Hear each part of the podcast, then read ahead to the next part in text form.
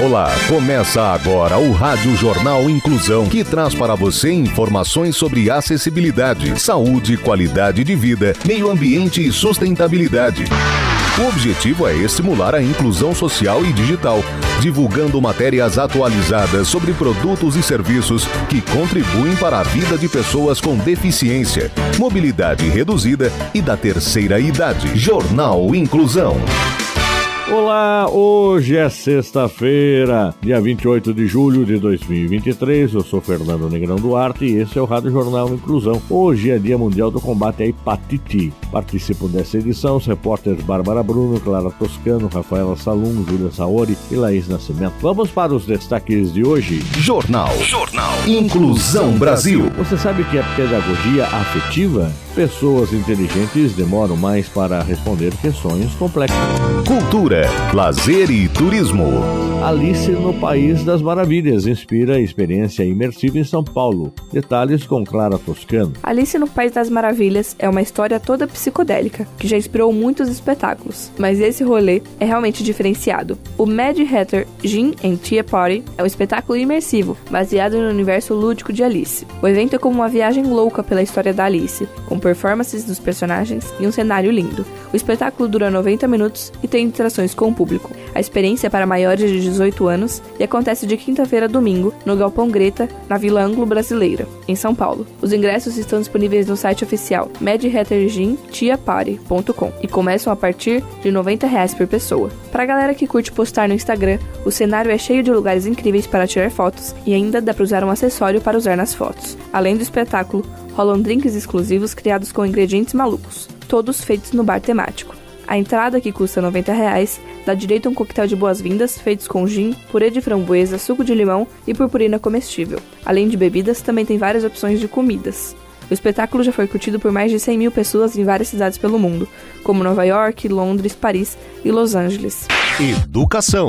Você sabe que é pedagogia afetiva? As informações com Bárbara Bruno. Pedagogia afetiva é um método que se utiliza o vínculo emocional para aperfeiçoar o processo de ensino-aprendizagem. Esse modelo considera que o afeto é inerente ao ser humano, sendo assim, o desenvolvimento cognitivo e afetivo de uma criança andam juntos. A lógica é que, se o aluno se sente feliz e acolhido pela escola, ele terá mais vontade de aprender, melhorando seu rendimento. Mas não pense que a pedagogia afetiva vai transformar a sala de aula em uma bagunça. A realidade é que a base desse conceito está alicerçada no respeito mútuo. Então, não só o aluno deve respeitar o professor, mas também o inverso. O método propõe unir a prática pedagógica ao que é o ser humano, respeitando os valores e as individualidades de cada aluno, o que possibilita uma visão mais ampla sobre eles. Sendo assim, torna-se mais fácil personalizar o ensino de acordo com cada perfil, melhorando cada vez mais o aprendizado. Para entender como é aplicada a pedagogia afetiva em sala de aula, é preciso saber que esse método tem base em três pilares: pedagogia, afetividade de valores e princípios. A Base Nacional Comum Curricular, BNCC, é um documento que determina quais habilidades e competências devem ser desenvolvidas em cada ciclo da educação brasileira. O documento não tem o foco apenas na formação acadêmica dos alunos, mas também em suas competências emocionais. A BNCC aborda a pedagogia afetiva nas competências gerais da educação básica, mostrando como ela é importante para o desenvolvimento dos alunos. Percebemos que a pedagogia afetiva é cheia de benefícios. Com ela,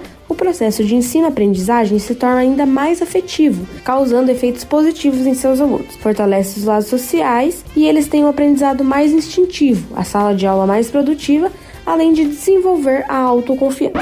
Inclusão. Falta de cuidado é violência que compromete a velhice negra. Repórter Rafaela Salom. As desigualdades sociais se encarregam de forjar velhices bem diferentes e é importante falar da violência contra a população negra, que desde cedo coleciona investidas contra seu bem-estar. Estudo apresentado em 2021 por Rondon Ferreira Moura, doutor em epidemiologia pela USP, mostrava que os idosos negros na cidade de São Paulo tinham piores condições de renda, escolaridade, hipertensão e acesso a serviços privados que os brancos. 47% avaliam sua saúde negativamente, 47,2% dos pretos e 45,5% dos pardos descreveram seu quadro como regular, ruim ou muito ruim, enquanto entre os brancos foram 33%. Dado ao longo de 2022 constatou que os afrodescendentes norte-americanos têm piores índices em todos os quesitos relacionados à saúde,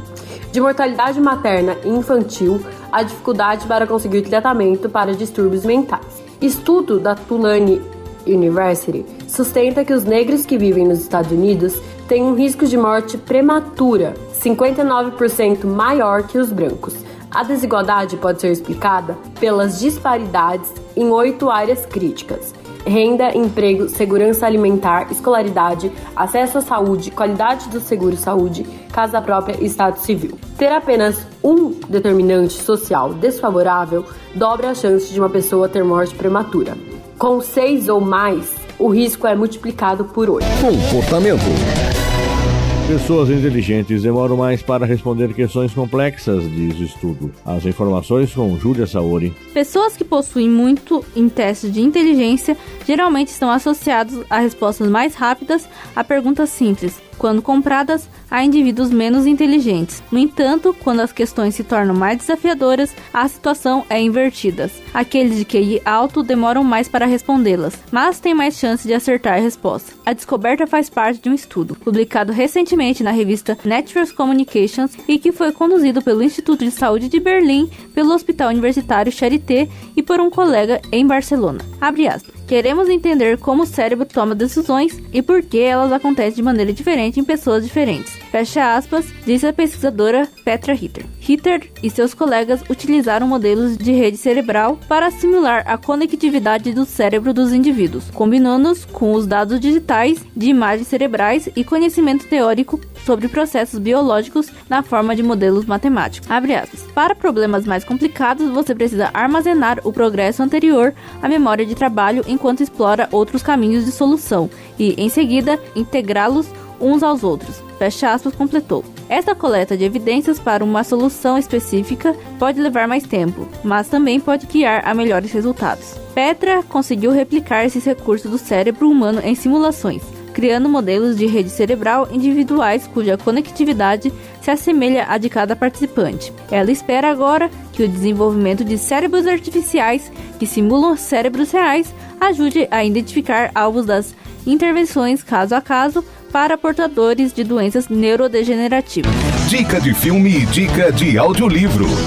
E a dica desta sexta-feira é o filme Raia e o Último Dragão. Repórter Laís Nascimento. Em Raia e o Último Dragão, em uma região antiga e mágica, habitada por dragões mágicos que controlam o tempo e o redor. Raia é uma princesa de um país quebrado entre clãs. Porém, após uma terrível batalha entre dragões e o mal, os seres desapareceram deixando a Terra à mercê dos terríveis monstros que sugam qualquer vida e os transformam em pedra. Após uma reunião entre as tribos, que acaba com seu clã sendo petrificado, Raya, agora uma exilada, sai em busca de um último dragão para que possa restabelecer a natureza do local. A princesa acaba encontrando Sisu, a última da espécie que deseja ajudar Raya e deixar seus irmãos dragões orgulhosos. Mas à medida que eles vão encontrando pedaços de uma pedra que pode pôr o fim nos monstros de uma vez por todas, Raya e Sisu farão amizades e inimigos que vão mudar o curso de toda a história.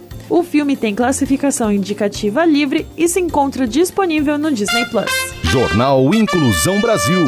O Rádio Jornal Inclusão de hoje termina aqui. Você também pode escutar o Rádio Jornal Inclusão em formato de podcast no Spotify. Se quiser entrar em contato com a gente, envie um e-mail para radioniso.br, repetindo radioniso.br ou pelo nosso WhatsApp 15 99724 3329. Repetindo 15 99724 3329. Obrigado pela audiência e até o próximo programa. Termina aqui o Rádio Jornal Inclusão, um projeto de extensão universitária da Agência de Comunicação da Universidade de Sorocaba. Jornalista responsável e apresentação, professor Fernando Negrão Duarte. Reportagens, Agência de Comunicação da Universidade de Sorocaba. Gravado no Laboratório de Comunicação da Universidade de Sorocaba, com edição de Douglas Vale e coordenação técnica de Luiz Rodrigues.